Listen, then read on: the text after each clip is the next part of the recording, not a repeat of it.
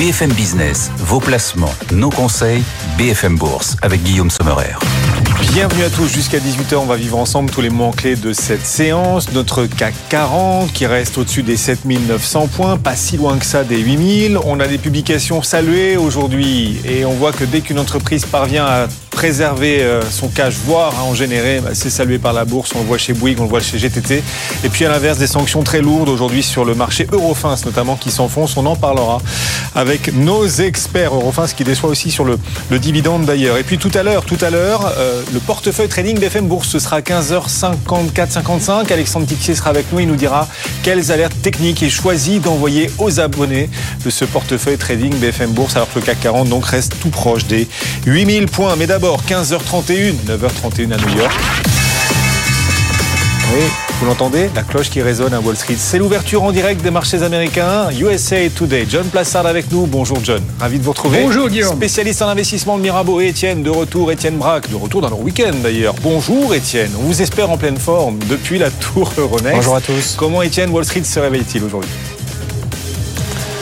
Bah, écoutez, après une petite baisse hier soir, vous avez Wall Street qui ouvre sur une note prudente puisque vous avez un indice Dow Jones qui recule de 0,15%, S&P 500 qui est toujours au-delà des 5000 points mais progresse que de 0,08% quand le Nasdaq de son côté continue de surperformer avec une hausse de 0,3%. Beaucoup de prudence bien sûr avant euh, les chiffres euh, d'inflation euh, aux États-Unis. À noter que vous avez l'euro-dollar qui s'échange à 1,0844 et puis sur le front des taux, ça se stabilise avec un 10 ans américain à 4,3%. Dans un instant avec John, nous allons parler du secteur euh, de la distribution, mais avant quelques valeurs qui font euh, la séance du jour avec des progressions toujours aussi euh, spectaculaires pour certaines publications, à commencer notamment par Zoom. Vous vous souvenez, c'était l'une des grandes valeurs de la période Covid avec les, confinements. La valeur était même montée au-delà des, 500 dollars. Bon, on en est bien loin, 68 dollars. Néanmoins, la valeur gagne un peu plus de 8% puisque vous avez un groupe qui annonce un programme de, rachat d'actions, chiffre d'affaires meilleur que prévu, s'appelait aux investisseurs. Et puis Expedia gagne quasiment 1% dans les premières secondes de, de cotation à 130 35 dollars.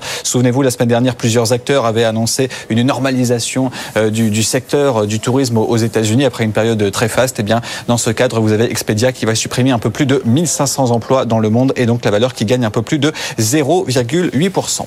Wall Street qui ouvre sur une note mitigée et un indicateur à suivre cet après-midi, les commandes de biens durables aux États-Unis, John. Oui, tout à fait. Il faut faire attention à ces commandes de biens durables, Guillaume, parce que si on les lit comme ça, les nouvelles commandes de biens durables manufacturiers ont chuté de 6,1% en janvier, ce qui est le plus important depuis tenez-vous bien, avril 2020. Mais bien sûr, il faut regarder lorsqu'on a ces statistiques un petit peu plus dans les détails et on voit que l'aviation civile chute, tenez-vous bien, de moins 24%. On se souvient des problèmes de Boeing notamment. Et puis, on a aussi les matériaux de transport qui sont à l'origine aussi de cette baisse avec moins 16,2%. Donc, on fait quelque peu attention à cette statistique économique qui est pas très précise et qui nous donne pas réellement une indication de euh, la vigueur économique américaine, mais euh, on, note, euh, on note tout de même qu'on est au plus bas depuis le Covid sur cette statistique. Effectivement. On parlera de Macy's dans quelques minutes. On parlera d'inflation également dans quelques instants. Mais d'abord, Étienne, les producteurs américains de pétrole aussi sont au cœur de l'actualité et impressionnent le marché. Oui, souvenez-vous, les producteurs de pétrole américains ont publié leurs résultats euh, au mois de janvier, des résultats qui étaient euh, impressionnants au point même que John, eh bien, euh, les, les, les, majors pétrolières ont triplé leurs bénéfices sous la présidence Joe Biden. Bon, ça, c'était pas vraiment prévu dans, son plan de campagne hein, il y a quatre ans.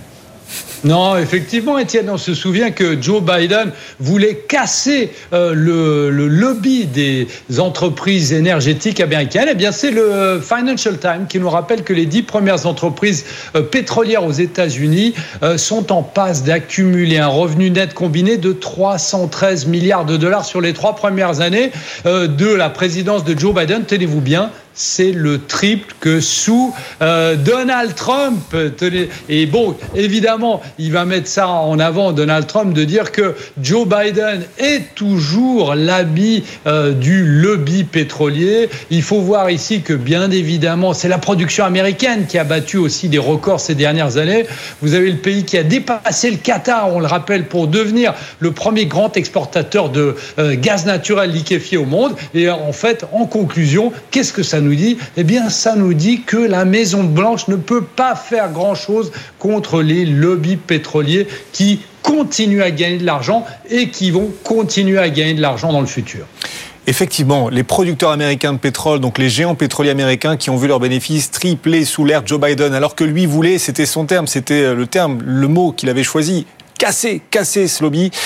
On en reparlera d'ailleurs dans la suite de, BFM Bourse et vous faites bien nous alerter. Vous aviez aussi alerté ceux qui vous suivent sur les réseaux sociaux, votre fil X, John, toujours très intéressant. Vous pouvez suivre, hein, vous tous qui nous suivez, John Plassard. Le vrai, parce qu'il y a des faux aussi, John Plassard. Le vrai John Plassard, toujours très très intéressant à suivre sur le fil X, bien sûr, et puis notre fil X BFM Bourse aussi. John, on est à 254 jours de la présidentielle aux États-Unis. La campagne électorale bat son plein.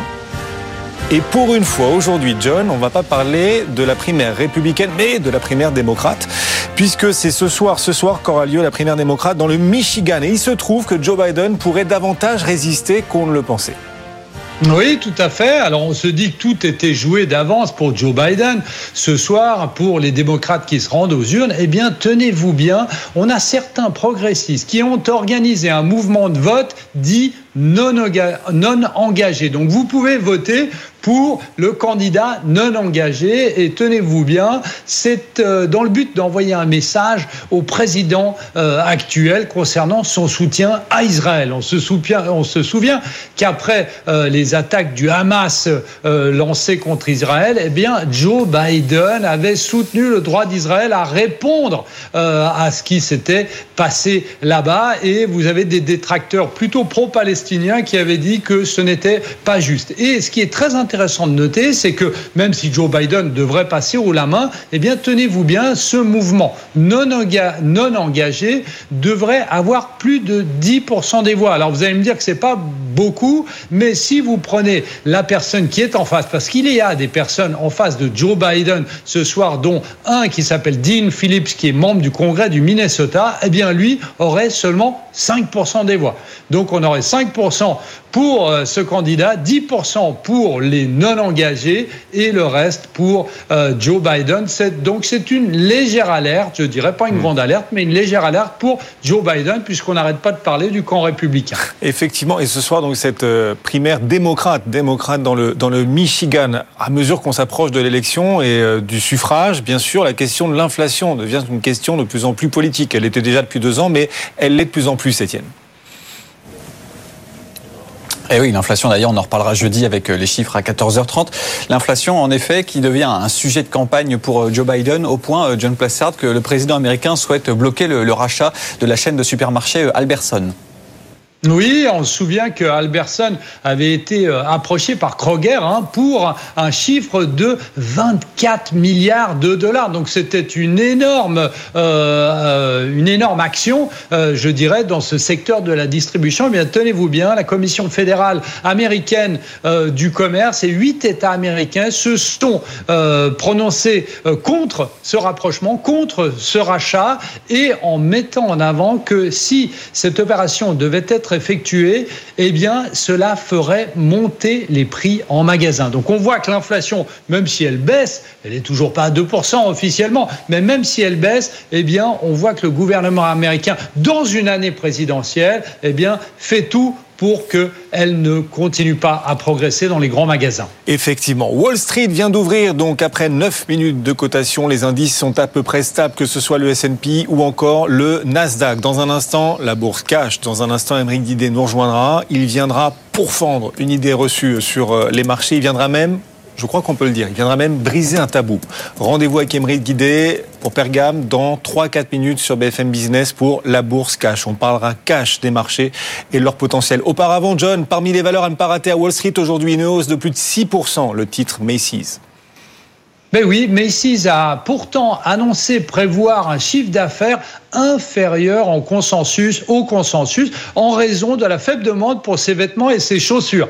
Et en plus, il a annoncé une grande restructuration d'un côté qu'il fermerait 150 magasins, mais de l'autre côté, qu'il se focalise sur le haut de gamme, puisqu'il a décidé aussi d'ouvrir 15 magasins de Bloomingdale qui euh, notamment ont des euh, produits de plus haut de gamme qui coûtent plus cher. Donc on voit qu'on se focalise sur ce type de produits aux États-Unis et 30, 30 magasins Blue Mercury d'ici 2026. Donc c'est une refocalisation de l'entreprise sur les éléments et sur les produits plus chers qui normalement ont plus de marge. Effectivement. Alors on parle pas mal consommation, on parle très peu d'IA. Ça fait du bien. La semaine dernière on parlait d'IA tous les jours, à longueur de séance, à longueur de journée. Aujourd'hui, on va pas parler d'IA, Étienne, mais quand même euh, d'un autre phénomène à la mode, peut-être euh, d'une autre disruption euh, en cours dans notre monde. Il s'agit des médicaments anti-obésité en l'occurrence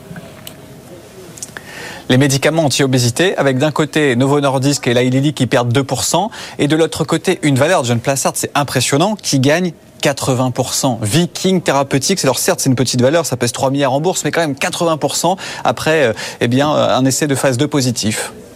Oui, exactement. cet, essai de phase 2 s'appelle Venture. Hein. c'est un agonisme à double récepteur GLP1. Et lorsqu'on parle de GLP1, évidemment, on, parle des patients qui souffrent d'obésité. Et euh, l'étude a atteint le critère principal à tous les critères secondaires, euh, démontrant les réductions statistiquement significatives du poids corporel à toutes les doses par rapport au placebo. Donc c'est une très bonne nouvelle. On n'est pas encore à la phase 3, effectivement mais on voit que la concurrence s'organise face aux deux géants mastodontes que sont Eli Lilly et évidemment Novo Nordisk. Donc euh, attention euh, ces prochaines années parce que ce ne sera pas seulement les deux euh, protagonistes, il y en aura d'autres. Effectivement, il y en envoie un émerger et surgir aujourd'hui. Petite valeur très volatile, plus 80% et évidemment très très volatile. Merci à tous les deux. Merci John. John Plassard, USA Today depuis les bureaux de Mirabeau. Bon après-midi. John, Étienne, vous nous accompagnez toujours depuis la tour Euronext, bien sûr, et vous nous interpellez dès que la séance le mérite, bien sûr. Vous avez euh, l'antenne totalement ouverte. Le CAC 40 est en petite hausse aujourd'hui, 7944 points à la bourse de Paris. Oui, on reste dans l'orbite des 8000 points. Ils sont pas si loin, les 8, si loin, les, 8000 points, les 8000 points. L'Anapurna des investisseurs qui reste à à portée de main. 15h42, c'est la bourse cash. Émeric Didier nous rejoint, le directeur de la gestion de Pergame. Bonjour Émeric. Bonjour Guillaume. Émeric, vous vous fichez littéralement du qu'en dira-t-on. Vous êtes sûr? Toujours, oui. Vous venez faire passer ce message au marché aujourd'hui, Émeric, et aux investisseurs. Pour vous, Émeric, la fin des 7 magnifiques est proche, avec bientôt la fin de l'obsession boursière pour la tech. Vous l'assumez? Ah, totalement, oui. Je l'assume. La fin des 7 magnifiques est proche Comment osez-vous dire ça, Émeric, après les publications qu'on a vues? Pourquoi cette affirmation et pourquoi aujourd'hui? Parce qu'on commence déjà à en avoir les premiers prémices. On le voit déjà dans les, performances boursières des, sept titres, puisqu'aujourd'hui, quand on prend aujourd'hui la globalité de ces sept valeurs qu'on a mis euh, devant euh, toutes les autres, qui ont permis au marché d'être si haut actuellement, bah sur les sept, au final, on n'en a plus que quatre qui sont positifs depuis le début de l'année sur les deux premiers mois, et trois qui perdent de l'argent, qui font perdre de l'argent aux investisseurs. Ça, c'est la première, la première des choses qu'il faut avoir en tête. On a un marché qui prend quand même 6% sur ses valeurs de croissance sur le Nasdaq. Et en fait, il y en a que 4 qui s'en sortent vraiment pour le moment. Donc, euh, donc on commence à avoir déjà les prémices de eh est-ce qu'on n'est pas arrivé un tout petit peu haut? Est-ce qu'il ne faut pas aujourd'hui regarder un tout petit peu des alternatives à ces sept valeurs? Et donc chercher d'autres candidats Donc c'est là la, grande question. Et pour nous, en tout cas, euh, ça nous fait euh, réfléchir à devenir en tout cas beaucoup plus sélectif et commencer à faire son marché autour de ces sept valeurs-là. c'est ça qui est important et c'est le message qu'on veut faire passer aujourd'hui. Il n'y a pas que les sept magnifiques pour faire de la perf. Déjà parce qu'elles sont plus sept, vous dites il y en a trois qui déçoivent un petit peu en fait depuis le début de l'année finalement. Exactement. Si vous regardez Meta, Google, euh, pardon, Google, Alphabet, donc euh, euh, Tesla et, et aujourd'hui Apple, les trois perdent de l'argent. Les trois sont négatives entre 2 et 8 Donc donc aujourd'hui en performance boursière. en performance boursière, elles n'ont pas contribué à, aux 6% de croissance de Nasdaq. Vous pensez que c'est un début de schisme au sein des magnifiques euh bah, Clairement, ça, ça, ça, oblige de se poser la question de est-ce qu'on euh, n'est pas arrivé à un sommet en termes de valorisation et est-ce que surtout, euh, pas forcément, c'est pas forcément des mauvaises valeurs évidemment, mais est-ce qu'il n'y a pas autre chose à faire et est-ce que dans l'univers des ah, valeurs de croissance et de la tech, plein d'autres choses. Oui, il y a les autres magnifiques. Il y a Microsoft, il y a qui cartonne depuis le début de l'année. Il y a Nvidia, n'en parlons même pas. Nvidia. Donc, bien sûr. Dans les magnifiques, on, garde, on trouve toujours des solutions. mais peut-être pas dans les 7 magnifiques. Mais pas dans les 7. 3, 4, pas plus désormais. Pas dans les 7. On devient beaucoup plus sélectif. On regarde, oui, Microsoft, c'est le, le leader incontesté. Ça, c'est génial, c'est magnifique. Euh, Nvidia, euh, franchement, aujourd'hui, en termes de valorisation, euh, ça pose quand même beaucoup de questions et euh, je trouve qu'on n'est pas forcément au casino, donc il faut commencer à regarder un tout petit peu en dehors de ces sociétés-là. Donc, donc oui, il y a autre chose à faire et on le voit, on commence à, à le voir sur d'autres sociétés de valeur de croissance et technologique. Dans le secteur du software, aujourd'hui, on a énormément de sociétés qui ont du potentiel, qui ont du potentiel de valorisation et qui font pas partie de ce club-là. Donc, donc aujourd'hui, on commence à se poser pas mal de questions. Et puis, on a quelques indicateurs. Regardez ce que, ce que fait Berkshire Hathaway, le discours de Berkshire Hathaway grand gérant euh, parmi les gérants, évidemment, euh, ça risque d'être la première valeur au-dessus des 1000 milliards de capitalisation boursière en dehors des valeurs technologiques. Donc, euh, donc on regarde un petit peu. Avec un portefeuille d'investissement assez défensif en plus. C'est ça qui est. Plus ou moins, puisqu'il a quand même beaucoup d'Apple aussi dans son portefeuille. Mais, mais clairement. mais ça devient presque défensif, Apple. Et ben voilà, exactement. Et donc, il commence à nous dire attention, j'ai beaucoup de liquidités parce que je trouve plus d'opportunités suffisantes pour générer de la valeur. Donc, aujourd'hui, on regarde aussi ce genre d'arguments. C'est quoi les alternatives C'est quoi les alternatives du coup cette magnifique? Parce que vous avez dit oui, on voit quelques valeurs qui. Est-ce qu'on peut citer ces valeurs qui euh, tentent à se réveiller ou qui, à vos yeux, euh, offrent vraiment du potentiel pour la suite et que le marché a, pour l'instant, jusqu'ici, plutôt choisi d'ignorer? Il y a plusieurs catégories soit vous avez envie de rester sur les valeurs de croissance et la tech, et euh, là vous allez chercher les, les deuxièmes, un peu les seconds couteaux. Donc vous allez rester dans le secteur du logiciel, vous allez aller chercher des valeurs dans la cybersécurité ou dans l'infrastructure ou même dans les semi-conducteurs, mais vous n'allez pas prendre les premières capitalisations qui sont si chères. Il y a d'autres acteurs comme euh, vous prenez la cybersécurité, vous avez des CrowdStrike, vous avez des Palo Alto qui ont publié, qui ont déçu, mais sur lequel aujourd'hui les baissé, hein, moins 26%, je crois Palo Alto sur Oui, mais c'est a, déjà juste repris 10 le jour suivant. Mm. Donc ça offre des opportunités, ces opportunités là qu'il faut, euh, qu'il faut saisir. Donc il y a pas mal d'opportunités là-dessus. Après, euh, vous pouvez vous placer pour l'avenir. L'avenir, c'est quoi? C'est les, secteurs un peu oubliés, le secteur de la santé, hein, évidemment, euh, qui est délaissé depuis plusieurs années. Small cap, ça arrivera un jour. On ne sait pas quand. Enfin, si, on sait quand. Ah on, sait, puisque c'est très très lié évidemment aux facteurs de taux d'intérêt, aux perspectives de baisse de taux d'intérêt. Donc les, les, flux reviendront sur ces classes d'actifs quand il y aura un message beaucoup plus clair de la part des banquiers centraux. Mais ça va arriver. Donc euh, le scénario est là. Donc ça commence dès maintenant à, à nécessiter de s'y intéresser et nécessiter de commencer à prendre des positions qui viennent évidemment en déduction des poids qu'on avait sur ces euh, sept valeurs euh, magnifiques évidemment qui nous ont bien aidés. Vous dites ça parce que vous étiez pas très exposé à ces sept magnifiques, ah, justement plutôt des small et mid cap. Donc vous dites ah bah elles vont se réveiller, venez ou, ou vraiment vous y croyez franchement, Émeric Alors parce que là on est déçu, on disait ça déjà fin 2023. Ah les small et mid, ça y est, c'est le réveil. Bah non, finalement ah ça, fait pchit. Ça, ça, ça, fera pchit tant tant qu'on n'a pas de message clair de la BCE. Donc pour nous, le seul intérêt que ça a aujourd'hui, c'est de commencer à prendre des positions pour se placer à long terme en se disant il faudra participer au rebond au moment où il va arriver. Mais là, tout de suite, hein, c'est beaucoup trop tôt pour imaginer avoir un flux massif. Et c'est le flux massif qui fera monter ce marché très clairement, mais c'est sûrement deuxième partie de l'année. Étienne nous appelle depuis la tour Euronext. Priorité à la séance en direct, effectivement. Étienne, bon, on a une séance tranquille à la Bourse de Paris, mais plutôt positive pour l'instant.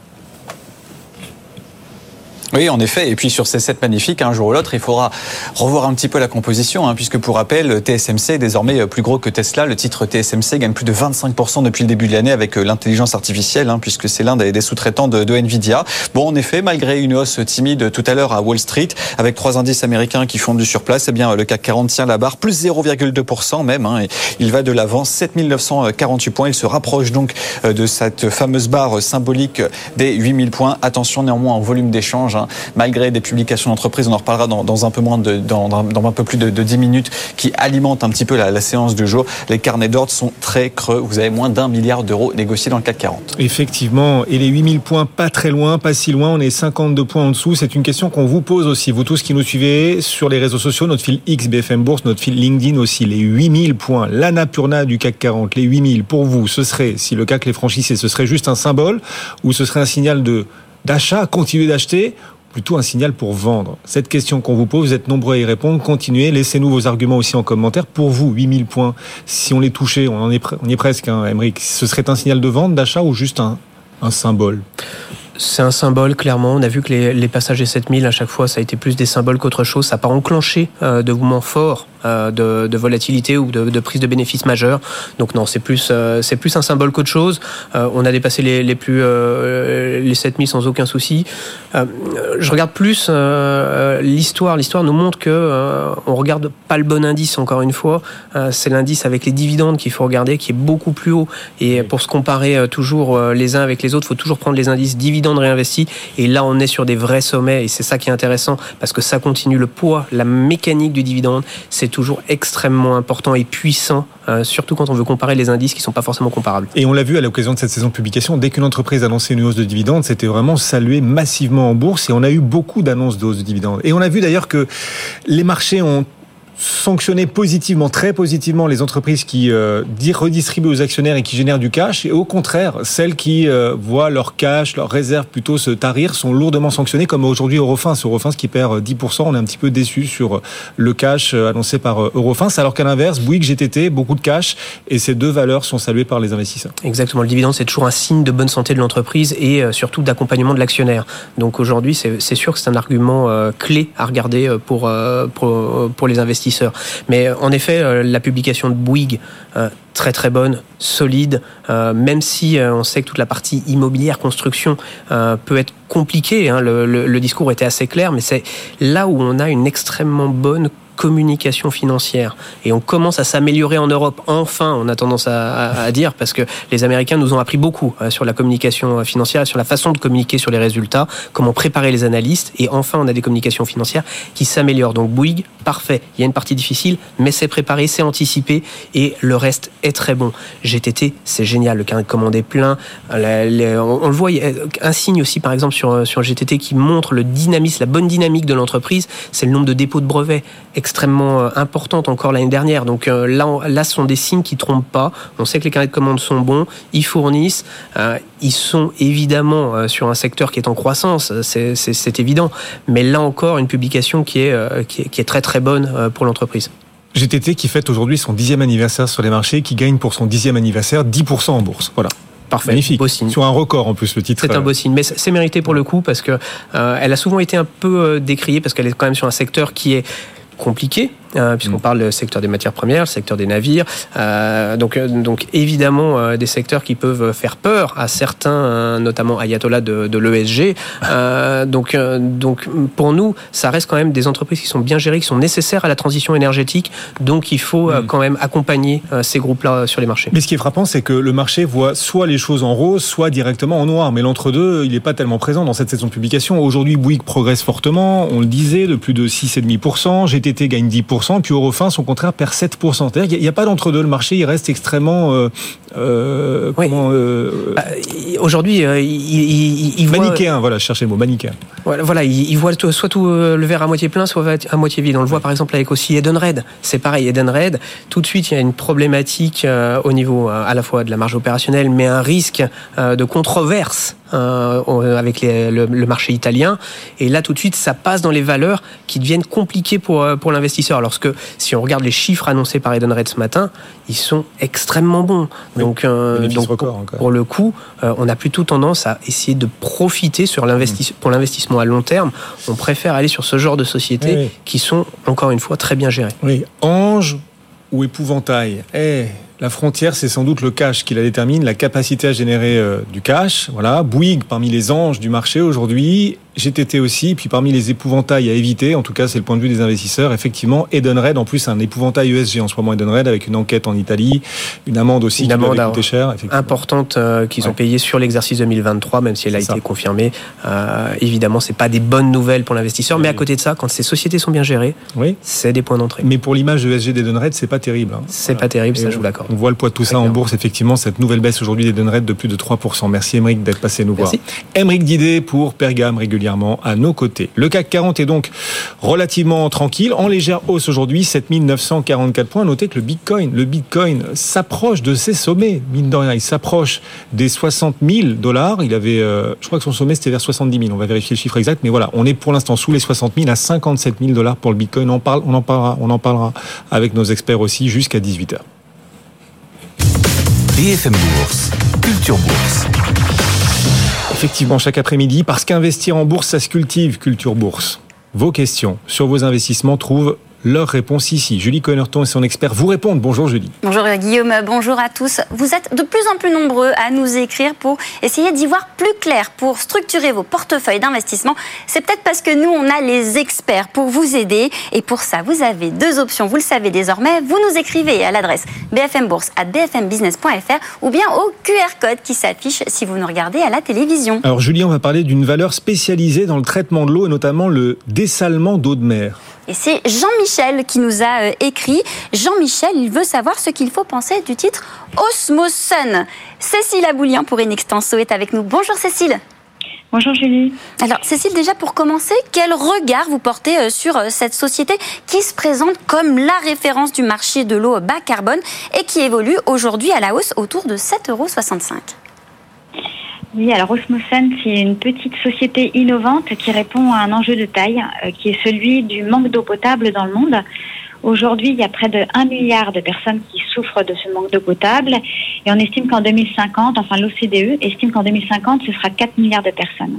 Donc il y a plusieurs pistes pour améliorer cet accès à l'eau potable. Il y a par exemple la réutilisation des eaux UC, mais il y a aussi le dessalement de l'eau de mer.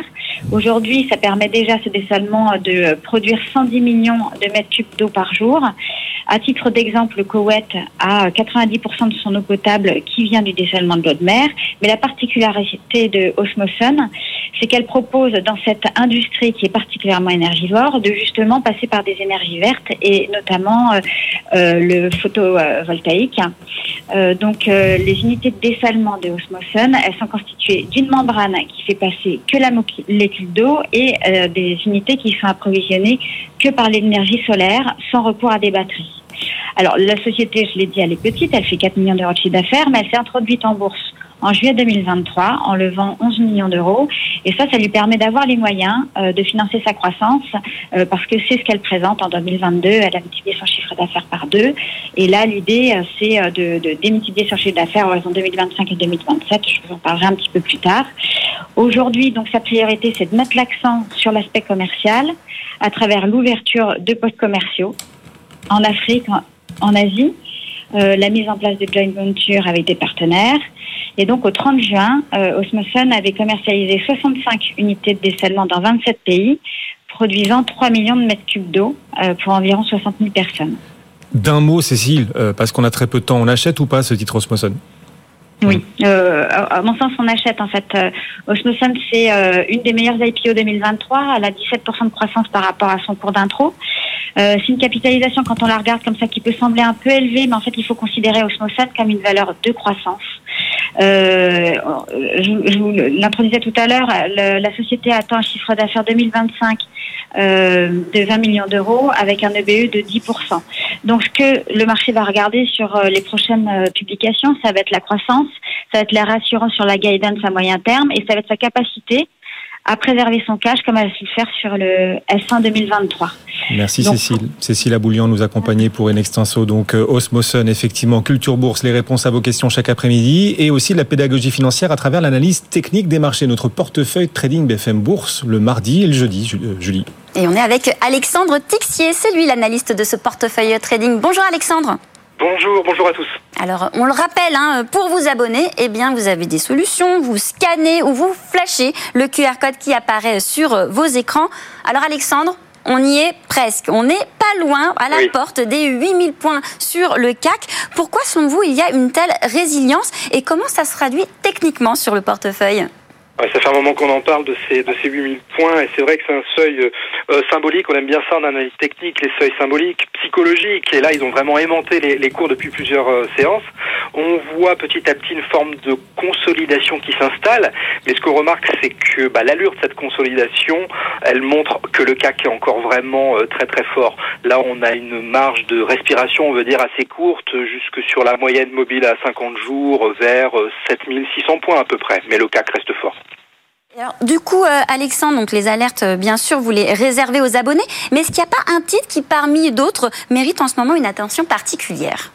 Alors j'aimerais vous parler d'une petite société qui est sur le compartiment C, les, petites euh, les petites capis.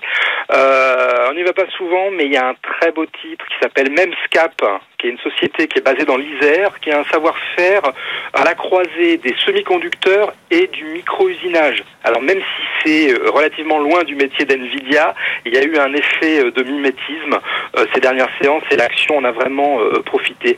Je rajoute que c'est une exception sur le, le, compartiment des petites capines, notamment concernant les volumes, puisque je regardais tout à l'heure, pas moins d'un pour cent de la capitalisation boursière change de main chaque séance, donc c'est assez intéressant.